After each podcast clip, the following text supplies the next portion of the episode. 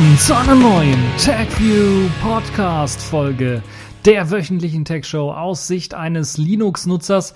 Und in dieser Woche ist es fast keine Tech-Show mehr, sondern eher eine Gaming-Show, denn wir beschäftigen uns mit den neuesten Games und Spielen und äh, ja, kleinerlei, einerlei aus der oder von der E3. Dann gibt es ein bisschen was an Technik. Incubus 300, LastPass geknackt, Flowblade Video Editor in 1.0 erschienen. Amazon will dich zum Lieferboten machen. Was es genau damit auf sich hat, beschäftigen wir uns auch später mit. Und äh, Netzpolitik der Woche im Doppelpack, europäisches Datenschutz und äh, europäische Datenschutz, europäische Datenschutzbestimmungen. So heißt es eigentlich. Ich kann meine eigene Schrift nicht lesen. Snowdens Dokumente geknackt, Ausrufezeichen, Fragezeichen, die Distro der Woche und Spiel der Woche. Wie könnte es anders sein? Bei so vielen Spielthemen müssen wir auch ein Spiel der Woche haben. Fangen wir zunächst einmal an mit der E3 und ein bisschen was Technikthemen. Microsoft hat natürlich einen großen Xbox-Event gehalten und verschiedene Spiele vorgestellt. Äh, ich glaube, die größte Neuerung, äh, die Microsoft, die kann ich nebenbei mal erwähnen, vorgestellt hat, ist, dass man jetzt auf der Xbox One auch Xbox 360 Spiele spielen kann, zumindest anfangs irgendwie um die 100 Stück, die kompatibel sein sollen. Das heißt, man legt die alte Xbox 360 CD, DVD, Blu-ray, ich weiß gar nicht, was es ist, einfach ein und es erkennt das äh, System und dann wird ein kleiner Patch oder das, was zum Spielen gebraucht wird, runtergeladen und dann könnt ihr das Spiel auch auf der Xbox One spielen. Eine schöne Sache, wie ich finde, das haben andere nicht. Ähm, ich hoffe, dass es dann noch mehr Spiele gibt, vielleicht hoffentlich wahrscheinlich dann auch alle. Ein paar Spiele wurden auch vorgestellt bei Microsoft, aber, und das fand ich sehr spannend, Microsoft HoloLens wurde im Zusammenhang auch mit einem Spiel gezeigt, nämlich mit Minecraft, das ja ebenfalls Microsoft gehörig ist. Und auf äh, der HoloLens wurde jetzt quasi Minecraft gespielt oder gezockt. Nicht im klassischen Sinne, dass man eben durch die Minecraft-Welt herumläuft und äh, ja, verschiedene Sachen baut oder äh, zerstört und so weiter und so fort, sondern eher in dem Sinne, dass man eine kleine Tech-Demo gezeigt hat, was man mit Minecraft alles machen kann. In dem Fall war es halt so, dass derjenige, der die HoloLens aufhatte, äh, Minecraft als eine Art Gott äh, gespielt hat. Das heißt, er hat einer Spielerin geholfen, durch diese Minecraft-Welt zu gehen. Er konnte dazu natürlich äh, die ganze Spielewelt erst einmal auf einen Tisch projizieren. Ganz normal, also da, wo man früher Brettspiele vielleicht gespielt hat auf dem Esstisch, das macht man jetzt eben mit der HoloLens. Dort projiziert man dann einfach die Minecraft-Welt drauf. Das passte jetzt wunderbar da drauf, weil der Tisch viereckig war, äh, nicht rund. Und dann wurde halt eben die komplette Minecraft-Welt dort geladen oder zumindest so viel wie auf den Tisch drauf passte. Und dann konnte er sich halt eben mit verschiedenen Gesten dort in dieser Minecraft-Welt bewegen. Also er konnte das Spiel bewegen, das Brett quasi bewegen, äh, auf dem das Spiel gezeigt wurde. Äh, und hat dann auch die Spielfigur gesehen äh, und konnte dann der Spielfigur auch helfen, indem beispielsweise äh, er Interaktionsmöglichkeiten hatte, als Gott natürlich dann ähm, einen, einen Sturm, einen, einen äh, Blitz zu senden beispielsweise, um äh, TNT anzünden zu können, zur Explosion zu bringen, solche Geschichten, aber auch auf äh, ganz einfachem Wege, indem er einfach unterirdisch einfach äh, sich bewegen konnte, also die ganze Welt nach oben äh, ziehen konnte und dann auch sehen konnte, was sich unter der Oberfläche befindet, um dann auch Tipps zu geben, äh, wie man dort hingelangt und solche Geschichten alles. Also eine sehr schöne Demo, die zeigt, wohin die Spielewelt wahrscheinlich dann sich in Zukunft entwickeln wird. Ich kann mir noch nicht richtig vorstellen, dort Minecraft zu zocken, weil das ist ja ähm, in dem Fall noch nicht mit richtig integriert. Also ich hätte mir das gewünscht, dass man beispielsweise diese Spielfigur oder andere Blöcke einfach nehmen könnte als HoloLens-Träger und also in die Finger nehmen könnte und dann einfach irgendwo anders hin platzieren könnte. Das wäre schon geil, wenn das gehen würde. Das ist hier in dem Fall noch nicht äh, so, sondern man hatte einfach nur ganz einfache Befehle gehabt, äh, wie der Blitz beispielsweise. Ansonsten war alles andere nur eben dahingehend äh, ge gezeigt worden, dass man eben die Spielewelt bewegen kann, drehen kann und äh, hoch und runter bewegen kann und so weiter und so fort. Ja, ähm, trotzdem eine sehr feine, sehr schöne Demo, eine Empfehlung, euch das anzuschauen, auf jeden Fall. Kommen wir jetzt zu Spielen und kommen wir da zu einem Spiel, was bei mir auf Platz 1 gelistet ist für dieses Jahr, was ich unbedingt sehen möchte, was ich unbedingt haben möchte, was ich eigentlich jetzt schon haben möchte. Und äh, dort wurde nämlich der neue Trailer, sogar zwei Trailer vorgestellt einer etwas länger, der eine etwas kürzer, Von Metal Gear Solid 5, Phantom Pain. Und wer die Metal Gear-Reihe so ein bisschen verfolgt, weiß, dass die 5er-Reihe ja eine Fortsetzung äh, von Metal Gear Solid 3 im Grunde genommen ist, beziehungsweise dem PSP-Titel Visa. Metal Gear Solid äh, springt mich jetzt nicht an, ich weiß nicht mehr, wie es heißt. Auf der PSP war es, glaube ich. Hm jeden Fall auf der mobilen Konsole gab es das Spiel. Äh, das hat äh, eine Fortsetzung geführt äh, von Metal Gear Solid 3, das heißt, man spielt Big Boss in dem Spiel. Und in Metal Gear Solid 5 macht man das ja auch so. Wer den Prolog gesehen hat, also Ground Zeroes gesehen hat oder sich das anzocken möchte, ich glaube, den gibt es mittlerweile etwas billiger zu haben, wo der Preis sich dann auch mal lohnen würde, als Überbrückung zu Metal Gear Solid 5. Und wer so vielleicht mal eine Überbrückung auch für den Storyteil haben möchte, der kann sich das holen. Äh, Metal Gear Solid 5 Phantom Pain wurde gezeigt, ein außergewöhnlicher Trailer erst einmal, der wenig ja Spielszenen nicht so sehr zeigt, aber dann doch mehr Story. Das ist ja immer das, was bei Metal Gear Solid sehr groß und sehr ausführlich und auch sehr gut durchgeführt worden ist. Also die, die Sto das Storytelling ist immer hervorragend gewesen. Das ist mal wieder so ein Trailer, wo ich sagen würde, alles richtig gemacht, weil da wurde nicht zu viel verraten, sondern da sitzt man eher mit einem What the fuck Gesicht nach dem Trailer und denkt sich, verdammt, worum geht's da? Wie, ich verstehe das Ganze nicht. Ich will das Spiel haben, damit ich den Sinn verstehe. Und ähm, deshalb wird auch schon wild spekuliert in verschiedenen Foren, äh, bei YouTube und so weiter und so fort, worum es denn bei diesem äh, neuen Metal Gear Solid 5 Teil gehen wird, was die Story so angeht. Und äh, ja, ein paar Sachen wurden auch geklärt in dem, in, dem, äh, in dem Trailer. Wer sich das anschauen möchte, können das gerne machen. Außerdem gibt es äh, noch einen kleinen zweiten Trailer. Ähm, der ist ja nicht so spektakulär, würde ich mal sagen.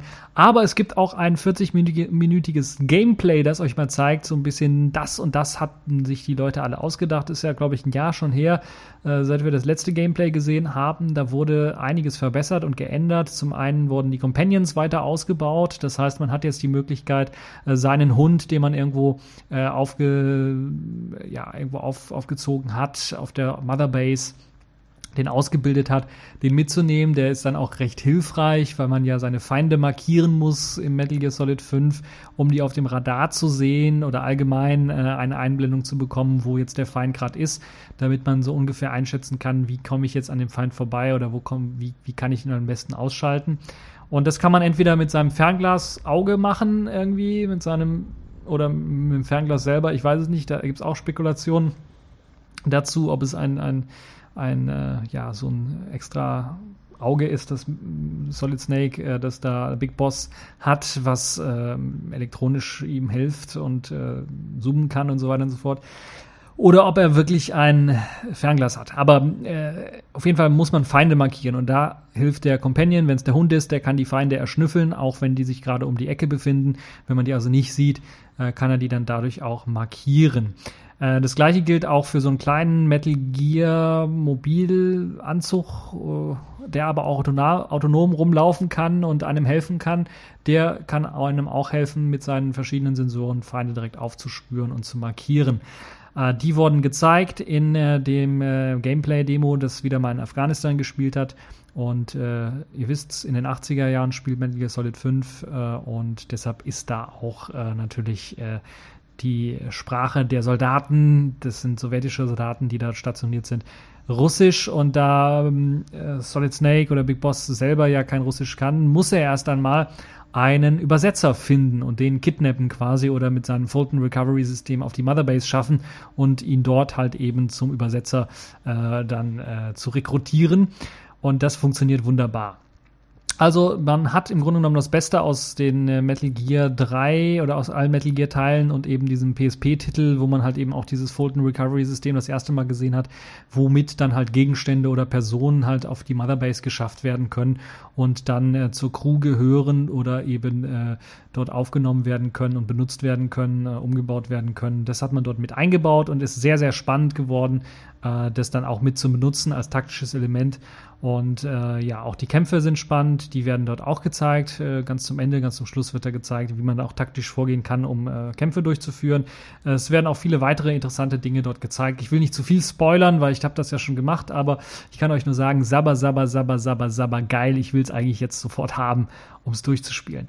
Also schaut euch jedenfalls den Trailer an und wenn ihr dann ein bisschen Bock habt, vielleicht auch ein bisschen auf Spoiler, dann schaut euch mal das äh, Gameplay an. Es ist auf jeden Fall äh, das Beste, was es jetzt in Sachen Sneaking äh, Games, äh, Tactical Episonage Action gibt. Glaube ich, so hieß das Ganze äh, als Unterschrift bei Metal Gear Solid zumindest beim ersten Teil. Ja, wo wir schon bei Spieleklassikern sind, kommen wir zu einem Klassiker, Klassiker, Klassiker, Klassiker. Ultra mega geiler Klassiker, nämlich Final Fantasy VII. Wer erinnert sich nicht an die unzähligen Spielstunden auf der PlayStation 1, wo man sich die Finger wund gezockt hat, um endlich Final Fantasy VII durchzuspielen? Jetzt gibt es ein Final Fantasy VII Remake, also für die Leute, die es geschafft haben, bis jetzt Final Fantasy VII auf der PlayStation 1 durchzuzocken. Die können sich jetzt auf ein Remake freuen, das jetzt endlich mal wirklich in toller, super genialer Grafik daherkommen wird. Zumindest verspricht das der Trailer, weil vom Spiel selber hat man nichts gesehen, aber zumindest sieht der Trailer sehr geil aus und das macht auf jeden Fall Hoffnung auf mehr. Es wird wahrscheinlich erst 2016 rauskommen, aber ist auf jeden Fall, ich würde sogar eher 2017 rechnen, aber ist auf jeden Fall ein geiles Spiel. Und äh, beide Daumen hoch dafür, dass Final Fantasy VII jetzt ein Remake bekommt. Es hat es auf jeden Fall verdient. Kommen wir zu einem weiteren, ja, ich würde schon fast sagen Remake, Star Wars Battlefront, äh, in Klammern 3, weil es der dritte Teil ist, aber die 3 nicht wirklich auf Produktnamen steht, weil der letzte Teil Star Wars Battlefront 2 so lange her ist, dass sich wahrscheinlich keiner mehr richtig dran erinnern kann. Wirklich eines der geilsten Spiele überhaupt im Star Wars-Universum, muss ich ganz ehrlich sagen. Das ist quasi so Battlefield 1942 im Star Wars-Universum. Und das ist richtig geil geworden. Man hatte Weltraumschlachten, man hatte Schlachten auf den verschiedenen Planeten, man hatte sehr, sehr viele Klassen an verschiedenen Kämpfern bei den Rebellen oder beim Imperium selber. Äh, oder eben bei äh, wie war es? Man konnte, glaube ich, bei Star Wars Battlefront 2 waren ja äh, war ja dann auch hier die Episode 1 bis 3 vertreten. Das heißt, man hatte dort auch ähm, die Republik versus die Druidenarmee. Ähm, und das äh, kann man dort auch zocken. Das ist jetzt im Battlefront, im neuen Star Wars Battlefront, glaube ich, nicht dabei. Zumindest äh, gab, gab es jetzt einen Trailer kein Trailer, sondern eigentlich eine Gameplay-Demo, die mit so ja, einem Trailer anfängt und dann in das Gameplay übergeht, ist so ein Multiplayer-Gameplay, was gezeigt worden ist. Und das zeigt ganz erstaunlich, wie geil die Grafik eigentlich geworden ist, wie weit wir mit der Grafik äh, gekommen sind. Das Ganze spielt auf Hoth, das heißt auf dem ja, Eis- und Schneeplaneten. Die äh, Rebellen müssen ihre Basis verteidigen, das Imperium greift an. Wir erinnern uns alle an Star Wars Episode 5. Äh, das Imperium schlägt zurück und äh, da ist es halt so, dass ähm, man äh, in dem Gameplay-Demo dann auch sieht, wie man als Rebell spielen kann, wie man als äh, ähm, äh, Imperium äh, spielen kann, was man dort alles für Möglichkeiten hat. Fighter, die dann versuchen, ATST äh, zu zerstören mit dem, wie hieß es, mit dem komischen Kabel, das die da um die Beine wickeln müssen, damit das Ganze dann umkippt. ATSTs müssen auch zerstört werden. Äh, und ja, das ist alles sehr spannend. Es gibt dann natürlich auch verschiedene Klassen, die man so teilweise angedeutet bekommt, also schwere Klassen, die dann auch richtig so Granatwerfer-ähnliche Munition oder Waffen bekommen, um dann wirklich auch äh, größere Gegner kaputt zu machen oder eine größere Anzahl von Gegnern kaputt zu machen. Ähm, Schilde wurden gezeigt, die einem helfen, vor Aufprall von, von äh, Weltraumangriffen zu schützen, weil da gibt es auch einige. Äh, also wirklich auch sehr taktisch das ganze Spiel angehaucht und ähm, ja, das Einzige, was ich so vermissen würde, glaube ich, bei Star Wars Battlefront äh, sind so die Weltraumschlachten, weil die waren auch immer geil bei äh, Battlefront 2. Und ja, müssen wir mal schauen, ob jetzt die verschiedenen Spielewelten, ob die Taktik, die verschiedenen Klassen das rausholen können, was da ein bisschen was fehlt, wie ich finde, mit Weltraumschlachten. Nun ja, ähm, dann äh, ganz zum Schluss noch weil das, glaube ich, in Frage stand bei dem einen oder anderen. Es gibt natürlich auch wieder die Möglichkeit, Jedi oder Sith zu spielen. Zumindest ganz zum Ende sieht man Luke Skywalker gegen Darth Vader kämpfen auf Hoth. Und das ist auch schon sehr spektakulär, was man dort alles machen kann und sehen kann. Und äh, ja, ähm, das also auch ein Spiel, wo ich sagen würde, das könnte richtig interessant werden. Ein weiteres Spiel, was man auch jetzt in kurzen auch schon äh, dann wahrscheinlich erwerben kann, ist Fallout 4. Fallout, die Serie natürlich dafür bekannt, äh, dass sie nach dem nuklearen Winter spielt. Das heißt, die Erde hat sich quasi in einem nuklearen äh, Feuergefecht äh, komplett zerstört irgendwie selbst und man ist jetzt in dem in dem Fallout nach dem Fallout quasi oder nach dem äh, großen nuklearen Winter oder im nuklearen Winter wacht man quasi auf und muss dann halt irgendwie versuchen zurechtzukommen, zu überleben, äh, wandert durch diese Wüstenlandschaften oder komplett zerstörten Städte und äh, ja, das ist ein sehr, sehr spannendes Spiel, sehr, sehr spannende Geschichte. Dort wird auch einiges gezeigt im, im, im Trailer und äh, auch vom Gameplay sieht man doch äh, das ein oder andere. Und äh, ja, eine sehr spannende Geschichte, wie ich finde. Fallout 4, äh, für die Leute, die die Fallout-Reihe kennen, die werden sich äh, sicherlich dort auch wohlfühlen. Es gibt äh, eine richtige Open World, die man komplett äh, sich anschauen kann, die wunderbar gestylt ist, äh, die wunderbar aussieht. Das wird im Gameplay äh, deutlich und äh, da kann man sich dann wirklich ähm, richtig äh, erfreuen an dieser zerstörten Landschaft. Und natürlich muss man die Landschaft teilweise dann auch nutzen für irgendwie mm, oder die zerstörte Landschaft dann auch nutzen für, für Deckungen, wenn man gegen äh, Gegner kämpft, äh, mutierte mh, mm, komische Tiere, die da rumlaufen. Also ich bin kein großer Fallout-Spieler, deshalb weiß ich nicht, worum es ging. Ich habe immer Fallout 1 gespielt, deshalb äh, das war noch 2D, das ist jetzt hier komplett in 3D und äh, sehr schön hübsch animiert. Ähm, kann ich euch nur empfehlen. Ein weiterer Klassiker ist Mass Effect. Da haben wir eigentlich gedacht, mit Mass Effect 3, glaube ich, das war der letzte Teil, dass äh, jetzt äh, die Geschichte um Major Shepard und äh, den Rest seiner Crew im Grunde genommen oder seiner Freunde, seine Companions dann beendet ist. Aber jetzt soll ein Mass Effect Andromeda rauskommen. Dazu gab es nur einen Trailer. Da gab es noch nicht so richtig Spielszenen zu sehen, würde ich mal sagen. Aber das sieht schon ein bisschen was aus ähm, als ob wir Major Shepard vielleicht wieder sehen können in einer anderen Galaxis. Ich weiß es nicht. Es könnte auch eine komplett andere neue Story sein. Auf jeden Fall ähm, sah das schon sehr spek spektakulär aus. Das haucht zumindest der erste Trailer so ein bisschen an Cowboy Bebop hat mich das erinnert, also so ein Western im Weltall. Äh, das ist nicht unbedingt schlecht. Da müssen wir mal schauen, wie das Spiel dann wirklich aussehen wird. Es wird sicherlich noch ein Weilchen dauern, bis das dann auch wirklich rauskommt ja, für die Leute, die mit all dem eigentlich nichts anfangen können und doch dann eher auf ähm, Sportspiele stehen, denen wird sicherlich FIFA 16 gefallen. Dort gab es eine Vorschau und natürlich auch äh, verschiedene Spielszenen zu sehen von äh, FIFA 16. Natürlich kommt FIFA 16 mit dem neuesten Motion Capturing daher von den verschiedenen Spielern äh, die noch realistischer dann fallen, äh, grätschen, schießen, jubeln und so weiter und so fort. Äh, das natürlich äh, inklusive, das äh, kennen wir ja schon von FIFA. Dann gibt es ähm, neue Spielmodi teilweise, die aktuellsten Mannschaften natürlich, äh, FIFA-Mannschaften natürlich, alles von der FIFA lizenziert, deshalb ist das kein Problem. Eingescannt natürlich die verschiedenen Spieler auch mit ihren Spielnamen und äh, ihrem Originalgesicht quasi. Äh, und äh, ganz neu hinzugekommen ist sogar Frauenfußball. Ja, das äh, hat eigentlich lange Zeit gefehlt bei der FIFA-Reihe, ist jetzt mit FIFA 16 mit hinzugekommen. Dort wurden auch äh, Frauenfußballerinnen dann eingescannt und deren ähm, Jubel, deren äh, Schüsse, deren Bewegungen ähm, in Motion Capturing dann äh, mit in das Spiel hineingenommen, so dass ihr dann jetzt auch äh, die Frauenfußball-WM einfach nachspielen könnt mit FIFA 16, wenn es rauskommt. Ja, das also für die Leute, die Sportspiele mögen. FIFA 16 kann ich euch nur empfehlen, dort mal reinzuschauen. Das ist auch ein sehr, sehr interessantes Spiel. Nintendo hat auch einiges vorgestellt. Äh, nichts, wo ich sagen würde, uh, das ist jetzt weltbewegend. Aber sie haben eine Sache vorgestellt, die ich doch recht lustig fand. Äh, Gerade als alter Super Mario-Spieler fand ich den Super Mario Maker, die, den Trailer dazu schon mal richtig und die Idee dazu schon mal richtig geil.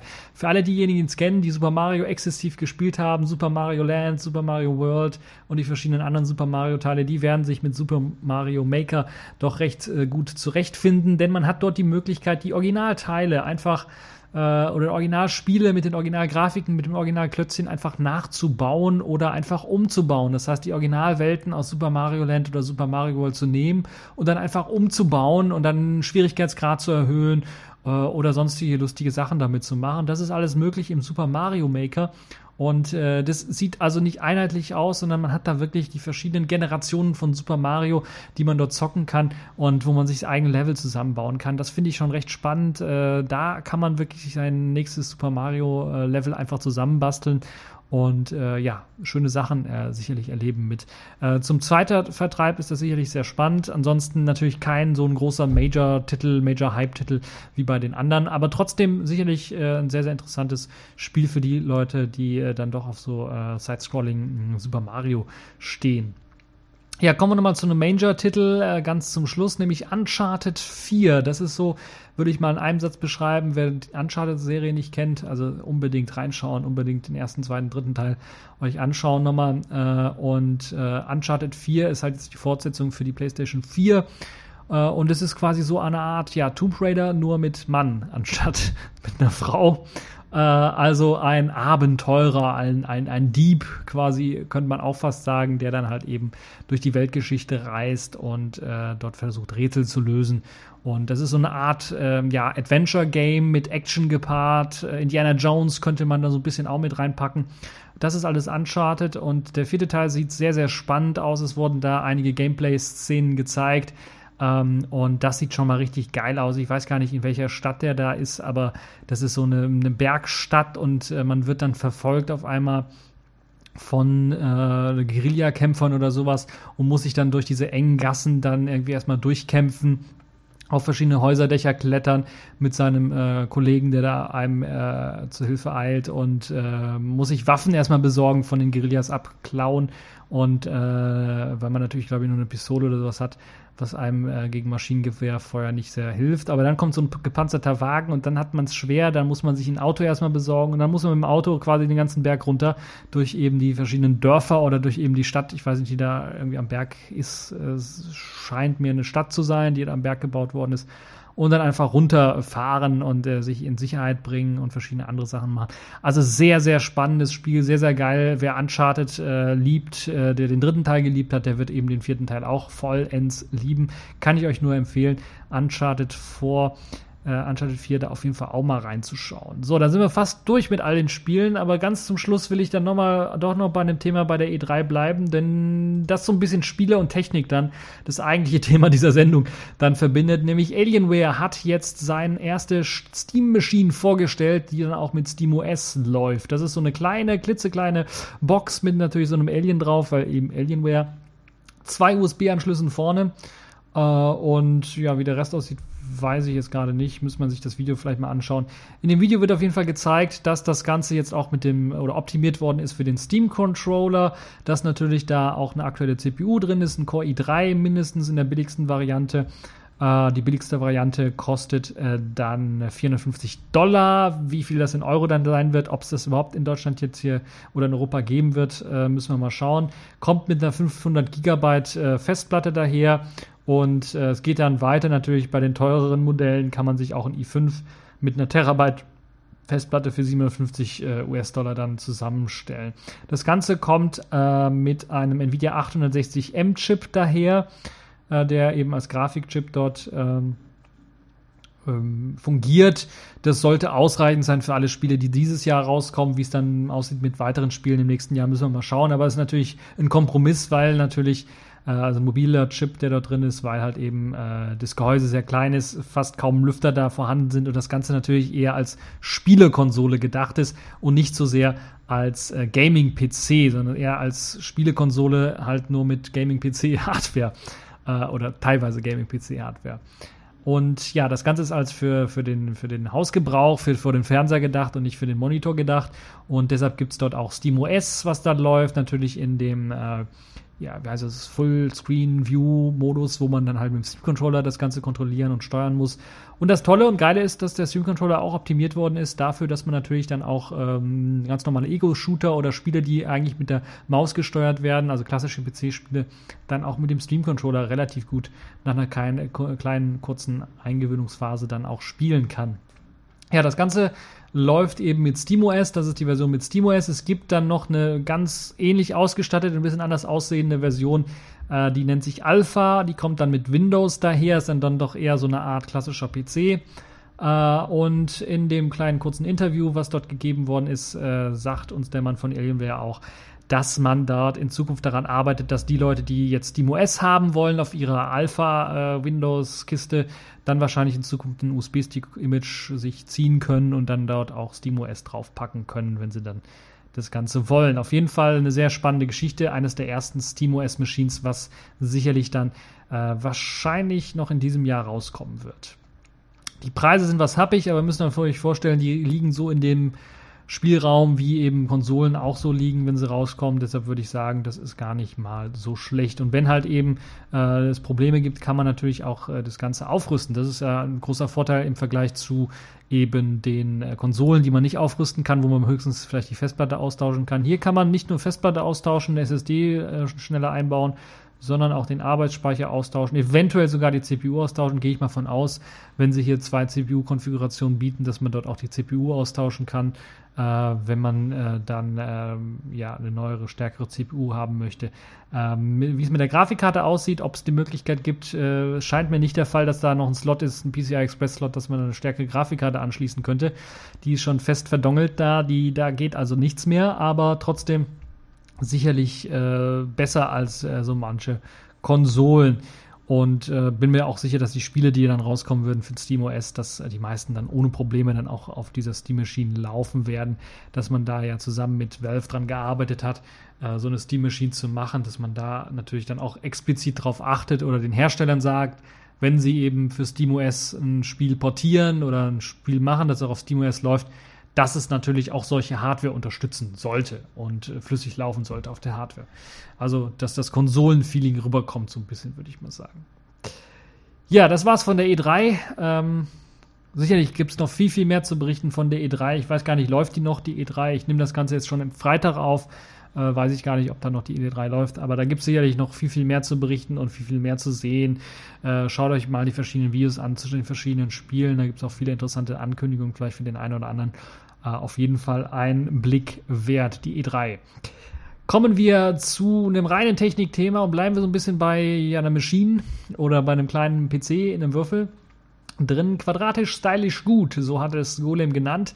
Den Incubus 300 und M. Das ist ein, ja, ein kleiner PC im Grunde genommen. Ein PC, der zunächst einmal äh, von Sebastian Voss das ist der Entwickler oder Designer dieses äh, PC-Gehäuses, das Ganze aus Holz bauen wollte und dann als Mini-PC dann einfach verkaufen wollte.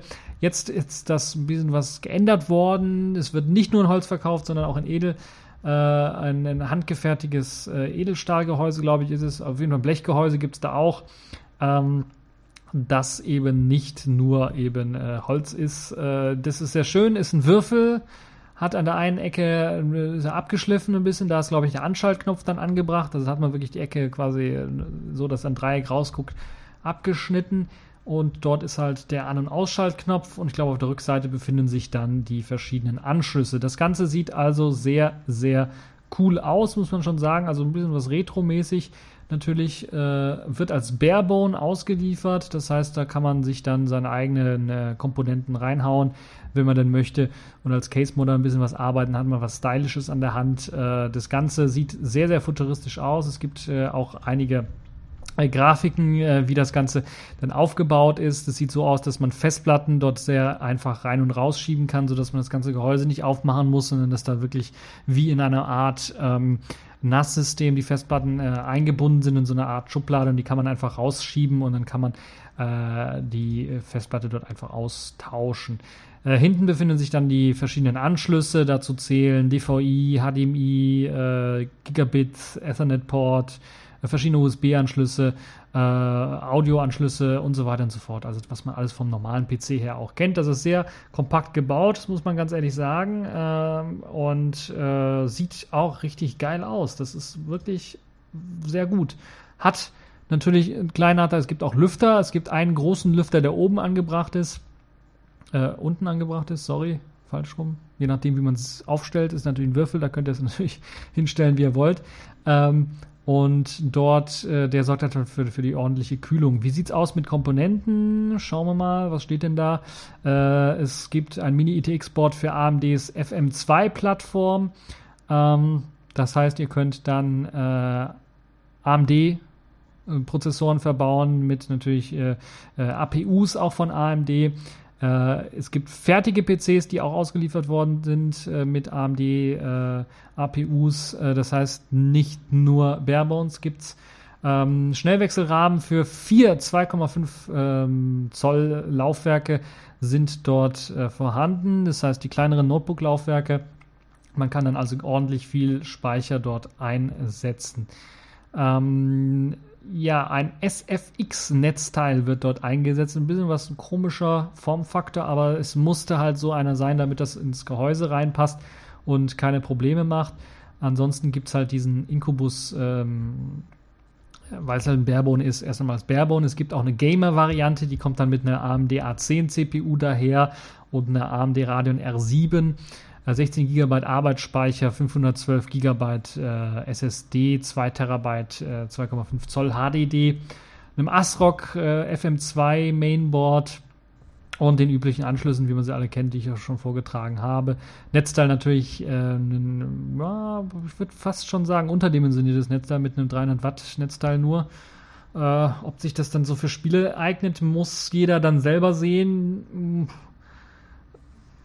schauen wir mal. Ich bin auch nicht ganz so auf dem Laufen, aber ich weiß, dass mein Rechner zum Beispiel hier auch mit einer AMD CPU deutlich mehr ähm, und einem äh, ordentlichen Grafikkarte deutlich mehr äh, braucht, äh, also doppelt so viel braucht, damit das vernünftig läuft.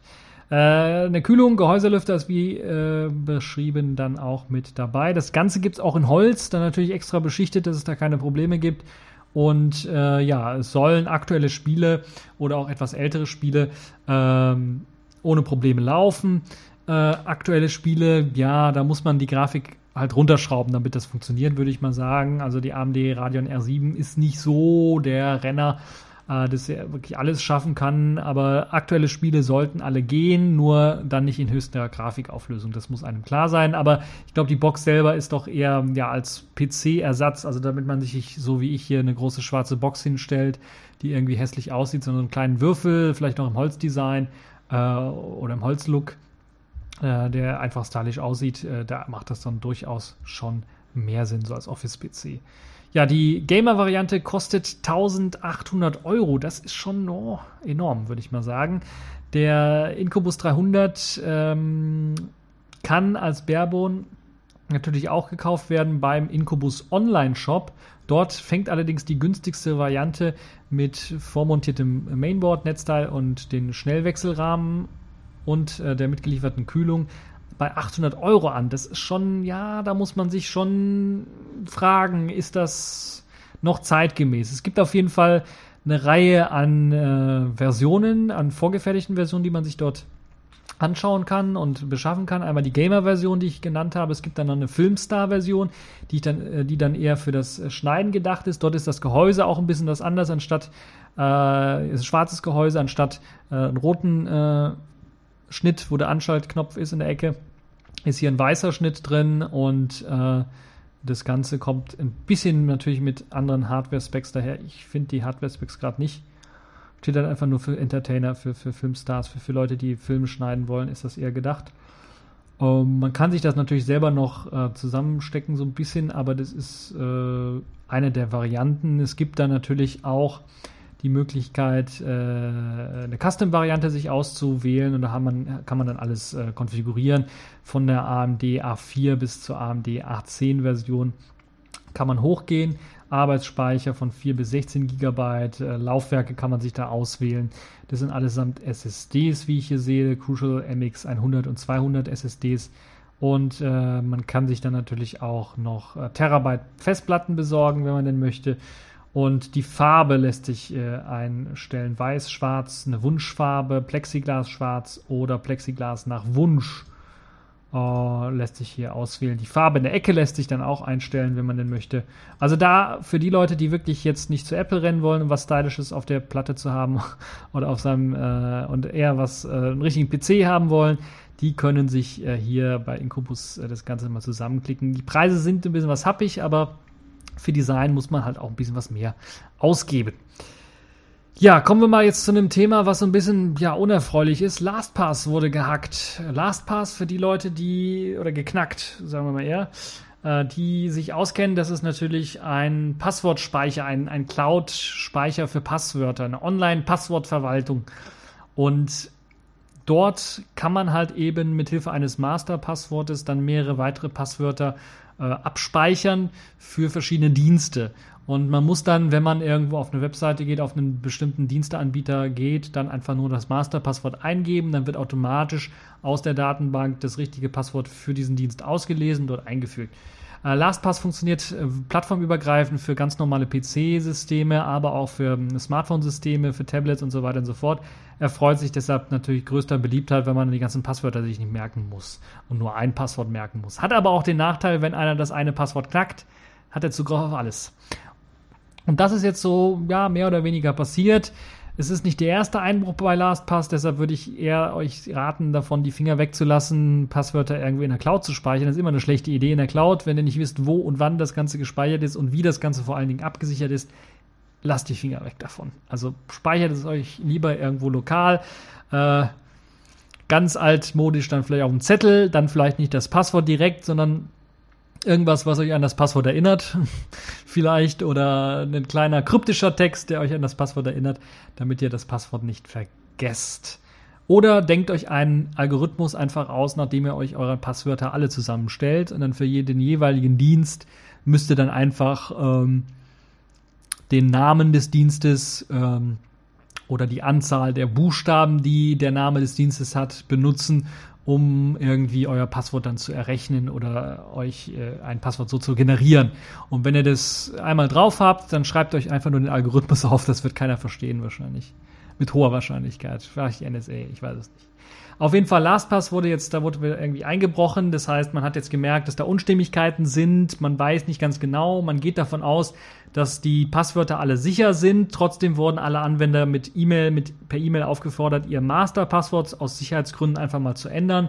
Die Schlüssel, die bei LastPass gespeichert sind, werden mit zufälligen Source, Salts und serverseitigen 100.000 Iterationen von PBKDF2 SH 256 bearbeitet. Das heißt, man geht nicht davon aus, dass das irgendjemand knacken kann. Es wurden ein paar Hashes zwar erbeutet, aber die sollten halt sehr, sehr langwierig sein, wenn man die wirklich knacken möchte. Äh, vielleicht schafft es die NSA, ich bin mir nicht sicher, aber ich glaube nicht. Und äh, also nicht mehr in zu meinen Lebenszeiten. Also da würde mich das nicht so sehr interessieren.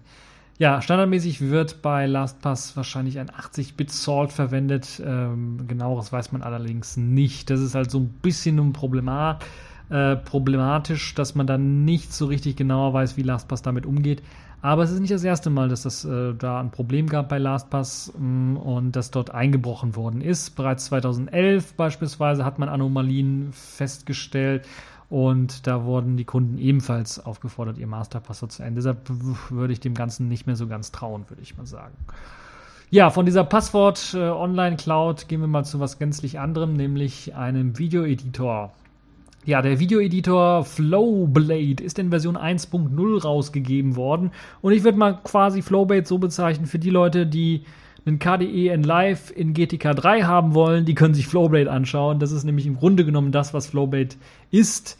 Es sieht fast wie, ja gut, Videoeditoren sehen sowieso alle fast gleich aus, fast halt eben wie KDE in Live aus, äh, setzt auf, äh, mit einer Besonderheit natürlich, dass eben die Timeline so ein bisschen ähm, angelehnt ist, dann doch eher an Pro-Consumer Videoeditoren, wo man dann also äh, verschiedene V- und A-Spuren äh, ähm, hat äh, und die farbig unterschieden sind und man nicht so sehr ja den grafischen Effekt aller KDN Live hat mit, mit Audiospuren, äh, die visuell dargestellt werden oder Bildern, die man auf der Videospur sieht.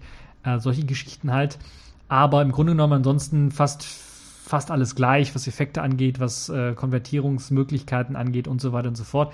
Liegt ganz einfach daran, weil halt eben Flowblade auch auf, der, auf dem MLT-Framework aufsetzt, das ja von KDN Live maßgeblich mitentwickelt oder weiterentwickelt wird. Und deshalb ist das, glaube ich, kein großer, äh, kein großes Wunder. KDN Live, okay, einige Leute werden jetzt meckern, ey, da kann man aber auch einfach sagen, okay, male mir keine Audio- äh, Graphen dort rein oder mal zeige mir keine Vorschaubilder an für Videos oder solche Geschichten. Ich weiß, ich weiß, ich weiß. Kann man alles machen, kann man alles einstellen. Ähm, deshalb sage ich ja, Flowblade ist im Grunde genommen eine GTK 3 Version von KDE Live. ähm, von einem anderen Entwickler natürlich, äh, bisschen was anderem, eine, eine, andere Steuerung hier und da, aber im Grunde genommen zum Großteil ist es äh, gleich. Es wird ein bisschen was eine andere Sprache auch verwendet, teilweise die so ein bisschen dann doch eher erinnert an die Profi-Werkzeuge, aber da muss sich selber jeder mal reinschauen, äh, ob äh, das eine oder andere ihm dann besser gefällt. Von der Stabilität her soll es sich natürlich verbessert haben, weil MLT selber auch verbessert worden ist. Deshalb kann ich euch sagen, ist auf jeden Fall ein guter Editor. Ähm, Im Vergleich mit KDN Live fehlen einige Features hier und da vielleicht. Ähm, Transcoding, Bild, Video-Bildstabilisierung. Da gibt es ja halt eben so Plugins, die einem das erleichtern und ermöglichen. Und ich glaube immer noch, dass der Videotitel-Editor in KDN Live einfach um Ecken besser ist als äh, alles andere, was ich bisher gesehen habe. So. Nun ja, äh, ihr könnt euch das Ganze anschauen Flowblade, den Artikel zu ProLinux, äh, der euch noch ein bisschen was erzählt, äh, auch einen Link gibt zum Changelogs. Changelog ist jetzt nicht, boah, äh, nicht so aussagekräftig, weil es halt eben 018, das war die Vorgängerversion, die im März rausgekommen ist, äh, da hat man meistens halt Fixes gemacht, Security-Fixes hier und da und, und weitere Fixes, was das angeht, Bugs gefixt im Grunde genommen für die 1.0er-Version, für die stabile Version. Auf jeden Fall kann ich euch das empfehlen, den Videoeditor euch mal anzuschauen. Video editieren unter Linux ist halt auch kein Hexenwerk mehr. Da gibt es jetzt genug äh, Auswahl und genug professionelle äh, Tools, die dann einfach gut funktionieren. So, kommen wir zu einem weiteren Thema, nämlich Amazon möchte dich zum Lieferboten machen. Ja, ich ich, ich, fühle mich manchmal wie so ein Lieferbote, weil wenn man von zu Hause arbeitet und die meisten Leute im Haus hier nicht zu Hause sind, wenn die Post kommt oder wenn halt der DHL-Mann klingelt oder DPD oder äh, GLS oder Hermes oder wie sie alle heißen, die verschiedenen Leute, bin ich meistens der Erste, der so ein Paket annimmt. Deshalb äh, fühle ich mich schon fast wie so ein Lieferant. Äh, aber jetzt will Amazon tatsächlich die Privatpersonen als Lieferant wirklich dann äh, nutzen und das Ganze mal testen. Äh, und das Ganze soll halt eben so funktionieren, dass man so eine Art ja, Kurierdienst äh, einschalten möchte à la Uber. Äh, dass halt verschiedene Leute, Privatleute wahrscheinlich dann auch ganz normal dann einfach äh, sagen, okay, ich nehme hier für, für meinen Blog oder sowas oder für, für mein Haus oder für, für, ja, für meine Straße nehme ich einfach mal die Pakete entgegen, wenn äh, die Leute nicht da sind und äh, dann fahre ich die einfach raus mit meinem Auto, mit meinem Fahrrad oder was auch immer, was ich dann habe und kann die dann an die Kunden ausliefern. Das ist so die Idee und damit das Ganze dann la Uber funktioniert, muss man sich online irgendwie registrieren, anmelden und so weiter und so fort. Ähm, das ist eine Idee, die nicht in, den, in Deutschland funktioniert. In den USA wird sicherlich, äh, sicherlich dort irgendwie funktionieren. Dort äh, werden natürlich auch Drohnenlieferanten und so weiter getestet. Das ist hier in Deutschland alles noch rechtlich sehr umstritten. Aber ja, muss man mal schauen, wie das Ganze dann noch äh, wird. Amazon ist ja da jetzt sehr experimentierfreudig, nicht nur Drohnen, sondern sie haben jetzt sogar Amazon-Zustellung per U-Bahn getestet in New York. Äh, wie das Ganze funktioniert, könnte ich auch in dem Artikel durchlesen. Da gibt es eine Verlinkung, die das Ganze dann auch nochmal zeigt. Der Kofferraum eines Autos als Packstation zum Beispiel zu nehmen, irgendwie, da hat man speziell mit Autoherstellern gearbeitet, dass die dann halt irgendwie Schlüssel bekommen, um den Kofferraum aufmachen zu können.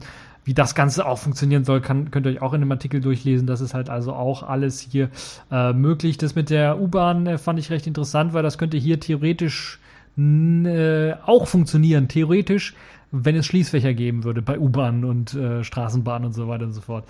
Die es hier zumindest in Köln meines Wissens außer am Hauptbahnhof, glaube ich, nicht gibt.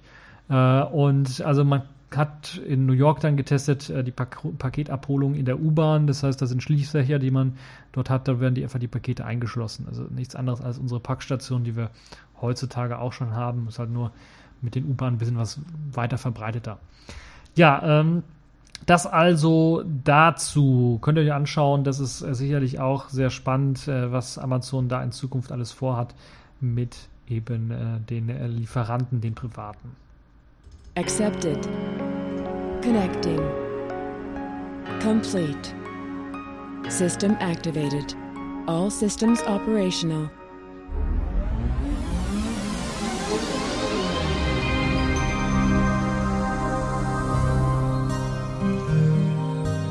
Ja, nachdem ich so in dem Schnelldurchlauf alles durchgerattert habe, was es in dieser Woche so an interessanten News und spannenden äh, neuen Technikthemen gab, ähm, wollen wir einmal tief durchatmen.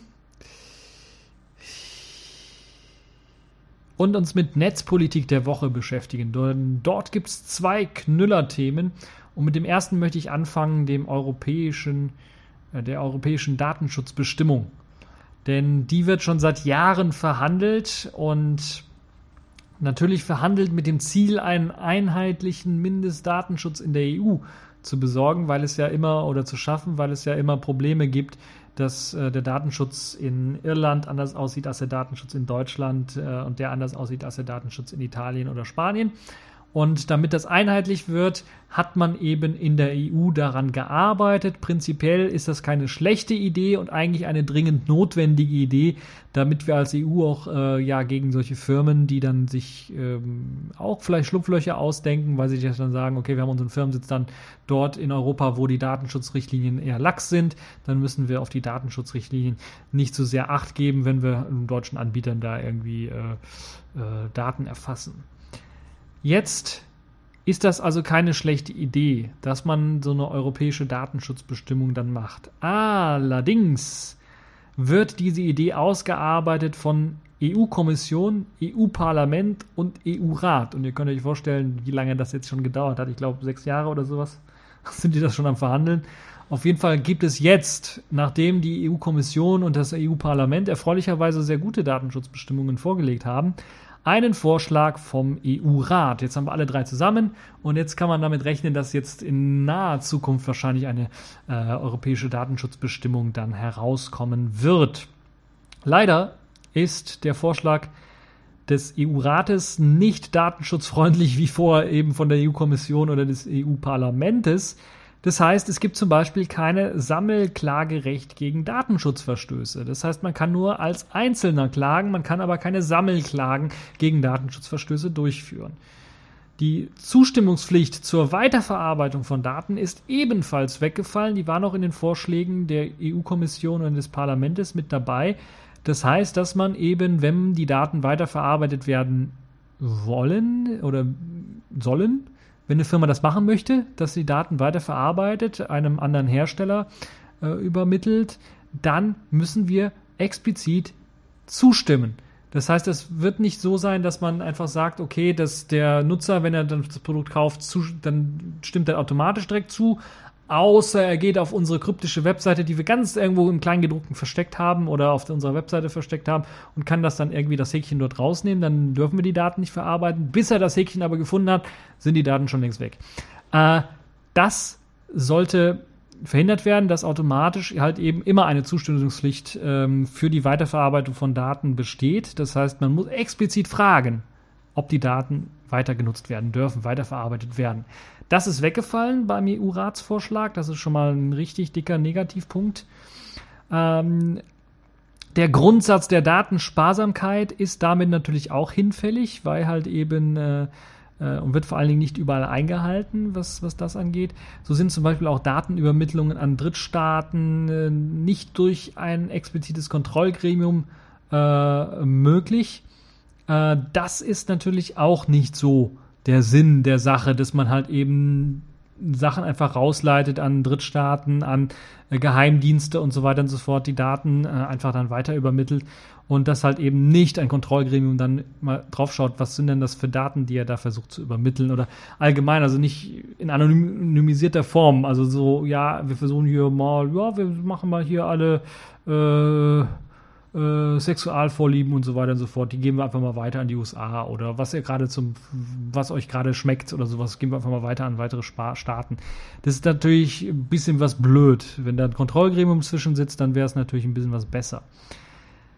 Insgesamt gesehen ist der Vorschlag des EU-Rats natürlich nicht oder damit nicht mehr möglich festzustellen, was eigentlich mit den Daten passiert und wo diese dann im Endeffekt landen das ist eben das auch das ganz große Problem, wenn es halt eben solche Kontrollmechanismen nicht mehr gibt und auch nicht mehr die Möglichkeit äh, gibt, dann zu sagen, was mit den Daten passieren soll, standardmäßig. Dann landen die Daten irgendwo, wo ich nicht weiß, wo die sind und was mit denen gemacht wird. Und das ist immer schlecht bei einer Datenschutzbestimmung.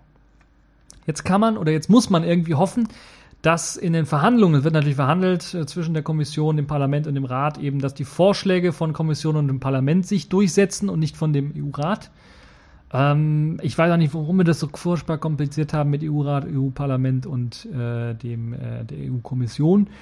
Äh, ich würde sogar eher dahin gehen und sagen, das EU-Parlament als gewähltes, als wirklich von, echt, von, von uns echt gewählten, äh, müsste da ein bisschen mehr Mitspracherecht haben oder müsste eigentlich im Endeffekt diejenigen sein, die das sagen ja oder nein oder ja oder nee.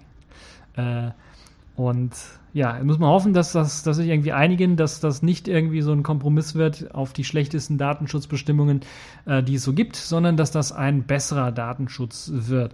Und lasst euch von den Medien nicht einlullen, weil ich habe es in, in der Tagesschau, glaube ich, und im ZDF gesehen und gehört, an den Nachrichten dort, also die wichtigsten Nachrichten, die es so gibt in, in Deutschland, Nachrichtensendungen, dass äh, das äh, positiv sei. Also war ein richtiger positiver Bericht über die Datenschutzbestimmungen. Das ist natürlich alles Quatsch. Also da wurde, das ist natürlich bei dem, was da jetzt der EU-Rat vorgeschlagen hat, äh, doch eher ein Schuss in den Ofen, würde ich mal fast schon behaupten, und ein schlechter Datenschutz. Ja, das also dazu. Kommen wir jetzt zur Distro der Woche und bleiben wir mal ein bisschen so im Home-Bereich von Anfang, also der E3-Messe so ein bisschen. Und da habe ich mir eine Distro ausgewählt, die für diejenigen äh, interessant sein könnte, die sich so einen Home Theater PC zusammenbasteln wollen oder einen alten ARM-Rechner, vielleicht einen Raspberry Pi oder sowas zu Hause haben und äh, sich selber sowas nicht mehr zusammenstellen wollen, sondern einfach ein fertiges Image haben wollen, das sie einfach draufpacken können und dann läuft das Ganze einfach. OpenELEC ist in Version 6.0 Beta 2 erschienen. Es ist eine Beta-Version. Ich weiß, ich bin ja normalerweise, aber ich habe jetzt schon in der letzten Zeit so oft Beta-Versionen hier auch mit reingenommen, weil die einfach gut sind. Und das ist in dem Fall auch einfach gut. Ich kann euch nicht garantieren, dass es ultra stabil ist, äh, aber es ist eine gute Version und die funktioniert recht gut. Und wir haben schon recht lange gewartet auf den Nachfolger von OpenELEC 5. Ist jetzt hier mit der Version 5.9.5, deshalb eben äh, 6.0 ähm, Beta 2 erschienen kommt mit den aktuellsten Updates. Kodi 14.2 daher, Kodi 15, äh, Isengard 2 ist, äh, nee, Kodi 15 ist mit dabei. Sorry, es wurde geupdatet von 14.2 auf Kodi 15. Äh, Isengard wurde dort geupdatet. Und äh, Kodi 15 kommt natürlich mit äh, den neuesten Audio-Encodern, äh, Decodern, äh, hier Recording Sessions, äh, also äh, privaten, hier, wie heißt es, Videorekorder-Funktion, daher Visualizations und so weiter und so fort, die als Add-ons heruntergeladen werden müssen, weil die jetzt nicht standardmäßig mehr mit dabei sind. Dafür gibt es dann eben den Add-on-Manager. Aber es gibt auch eine Reihe von äh, Videorekorder-Backends äh, und äh, ja, die könnt ihr euch dann auch anschauen. Das System selber kommt auch mit der aktuellsten Version von FFmpeg daher, 2.6, Mesa in der Version 10.6, wenn ihr also wirklich äh, richtig Grafikbeschleunigung haben wollt für euer Multimedia-Kram. Xorg 1.17, libVA 1.6, in der Prä-Version natürlich noch Kernel 4 ist dabei, ich glaube 404 ist dabei, äh, lustige Kernel-Version, aber 404 Kernel-Version äh, ist mit dabei, zumindest für die x86-Plattform. Systemd 219, BinOtils, glibc äh, 225 bzw. 221, Libre SSL wird verwendet. Das ist das erste Mal, dass ich eine Distro gesehen habe, die Libre SSL verwendet. Ne, ich glaube, das letzte Mal stimmt gar nicht. Letztes Mal habe ich, glaube ich, über eine Distro berichtet. Oder habe ich es nicht? Weiß ich gar nicht. Ich habe schon eine Distro gesehen, die Libre SSL benutzt. Ähm, das ist also jetzt eine zweite Distro, die ich gefunden habe, die Libre SSL benutzt in der Version 2.1.7 und LLVM ist in Version 3.6 mit dabei. Das Besondere, es gibt natürlich OpenELEC auch als verschiedene äh, Versionen für verschiedene Plattformen. Einmal x86-Plattform, wo wobei dort nur x86-64 unterstützt wird, also 64-Bit. Die 32-Bit-Versionen sind nämlich jetzt gedroppt worden oder werden gedroppt mit der Version äh, äh, OpenELEC 6.0. Das heißt, wenn ihr 32-Bit noch benutzt, dann müsst ihr Version 5.0 einsetzen. Ansonsten könnt ihr ohne Probleme auf äh, 64-Bit natürlich umsteigen. Das gilt natürlich nicht für eben äh, ARM-Geräte, die bleiben weiterhin auch in 32-Bit unterstützt. Ja, es gibt Unterstützung oder Änderungen im Nvidia Support. Nvidia Legacy Support hat sich geändert, sodass einige ältere Nvidia-Karten nicht mehr unterstützt werden. Es ist neu hinzugekommen der VTech Play ARM Build. Das heißt für VTech, das ist so eine kleine, schmale Box, ja eine Art äh, Apple TV Box für, äh, für Open Source, im Grunde genommen eine kleine ARM-Box. Dort gibt es jetzt auch ein Bild-Image für, dann könnt ihr auch äh, auf diesem kleinen ARM-Device äh, dann, es sind glaube ich DVB-T-Tuner oder einen, einen, einen DVB-S-Tuner Äh, es gibt verschiedene Versionen davon, dann könnt ihr euch da auch eben äh, äh, OpenELEC drauf installieren. Äh, genaueres findet ihr natürlich auf der Webseite selber, da gibt es halt eben ein ausführliches Changelog auch äh, und es gibt natürlich auch, lasst mich nicht lügen, die Download-Seite, dort findet ihr die verschiedenen Images, einmal die 64-Bit äh, Image, äh, da müsst ihr ein bisschen was runterscrollen zur 595er Version.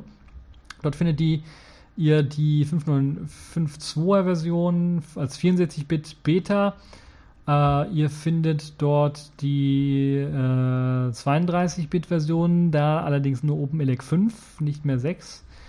Äh, oder die, die 6 Beta nicht mehr. Es gibt NVIDIA Legacy Builds, die dann explizit mit dem NVIDIA Legacy Treiber daherkommen, auch in der Beta 2 von OpenELEC 6.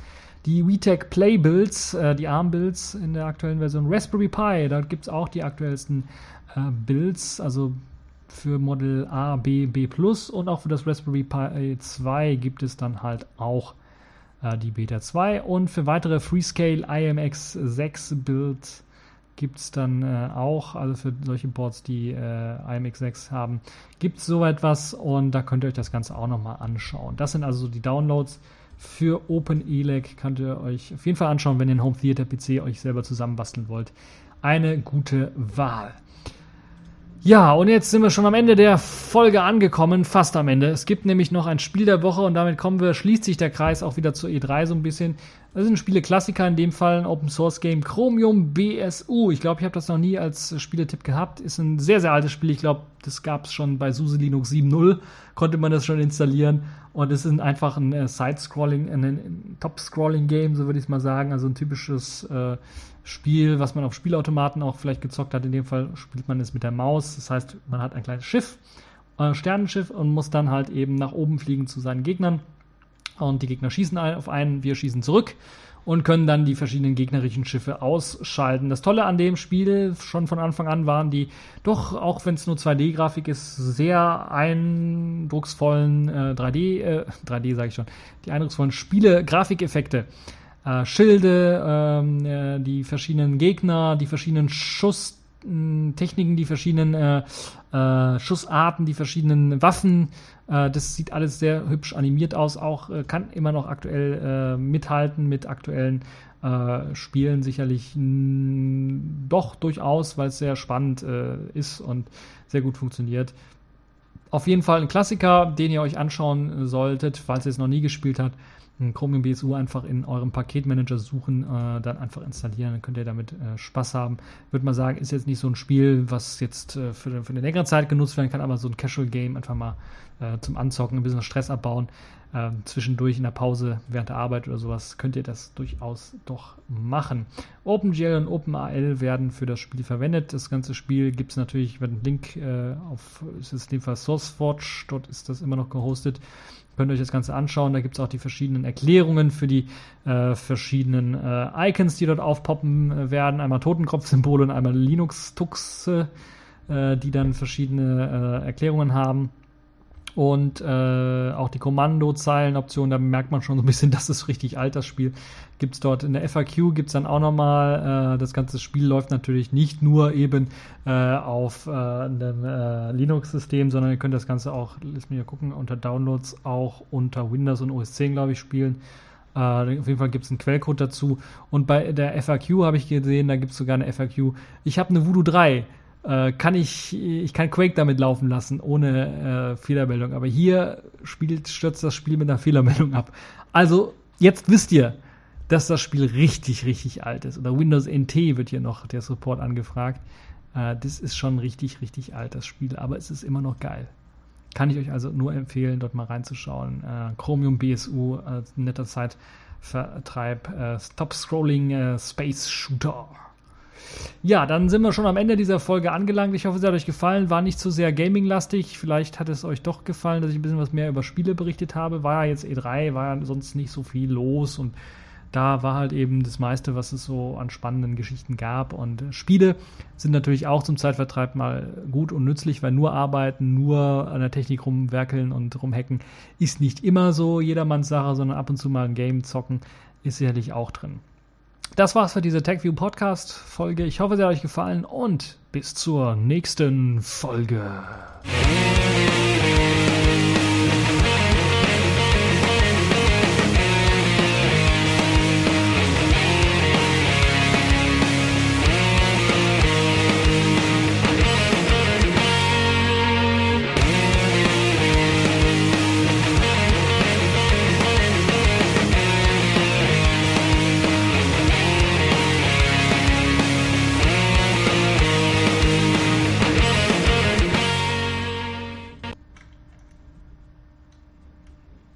Diese Kassettentapes bei Metal Gear Solid, das ist einfach geil. Das ist einfach eine geile Idee. Kleiner Spoiler für die, die, es noch nicht gesehen haben im Gameplay-Trailer von Metal Gear Solid 5. Äh, zum einen macht natürlich Sony für, für seinen Walkman nochmal Reklame in Metal Gear Solid 5, aber äh, man muss natürlich, wenn man äh, 80er Hits hören möchte in Metal Gear Solid 5, muss man sich die verschiedenen Kassettentapes einfach aus dem Level zusammenklauen. Das ist sicherlich auch wieder schon mal so ein Motivator, weil eben Musik äh, gefällt dem einen oder anderen dann doch schon und dann in den äh, ganzen Ecken äh, dann mal nach ähm, den verschiedenen Kassettentapes zu suchen, um äh, den, die aktuellsten, geilsten Songs dann zu bekommen, ist sicherlich auch sehr interessant. Sehr gut und vielleicht auch als Ablenkungsmanöver dann verwendbar ist auch die Möglichkeit, dass es dann natürlich auch Musik gibt auf den verschiedenen Basislagern, die dann einfach abgespielt wird im Radio oder in so einem äh, wirklichen einen Audio-Kassettenplayer. Ähm, und da kann man sich dann ganz einfach die Kassettentapes rausklauen von den verschiedenen Leuten. Äh, also sehr spannende Geschichte. Also sehr an auch die Details, die da, woran da gedacht worden ist, ist wirklich richtig, richtig geil gemacht. Also Metal Gear Solid 5, äh, also ich weiß nicht, der Kojima, der macht einfach gute Spiele. Zumindest Metal, Gear, Metal Gear hat es immer geschafft, mich irgendwie zu begeistern. Und ähm, ja, bin ich mal gespannt, wie das Spiel dann sein wird. Äh, ich weiß gar nicht, ob ich mir die PlayStation 3 Version hole oder dann doch mir extra eine PlayStation 4 für hole. Gibt ja noch andere geile Spiele. Final Fantasy VII habe ich hier gesagt. Das kommt. Äh, hier, das, was jetzt gerade rausgekommen ist, Batman, Batman Ar Arkham Knight, glaube ich, heißt es, ja. Das aktuelle Spiel sicherlich auch sehr interessant. Ein gutes Spiel, was auch nur für die PlayStation 4 erscheinen wird. Ja, müssen wir mal schauen, was ich mir da hole. Also, und dann gibt es noch die ganzen Steam-Machines, aber Steam ist ja auch so eine Sache. PC-Game ist äh, äh, irgendwie nicht mehr so spannend, habe ich das Gefühl, wenn ich mir die E3 anschaue, sondern doch eher Konsolengames. Nun ja, vielleicht ist das Ding in, dieser, in diesem Jahr nicht. Im nächsten Jahr ändert sich das vielleicht wieder alles. Ja, das zu dem kleinen Outtake und zu dem Ende hier.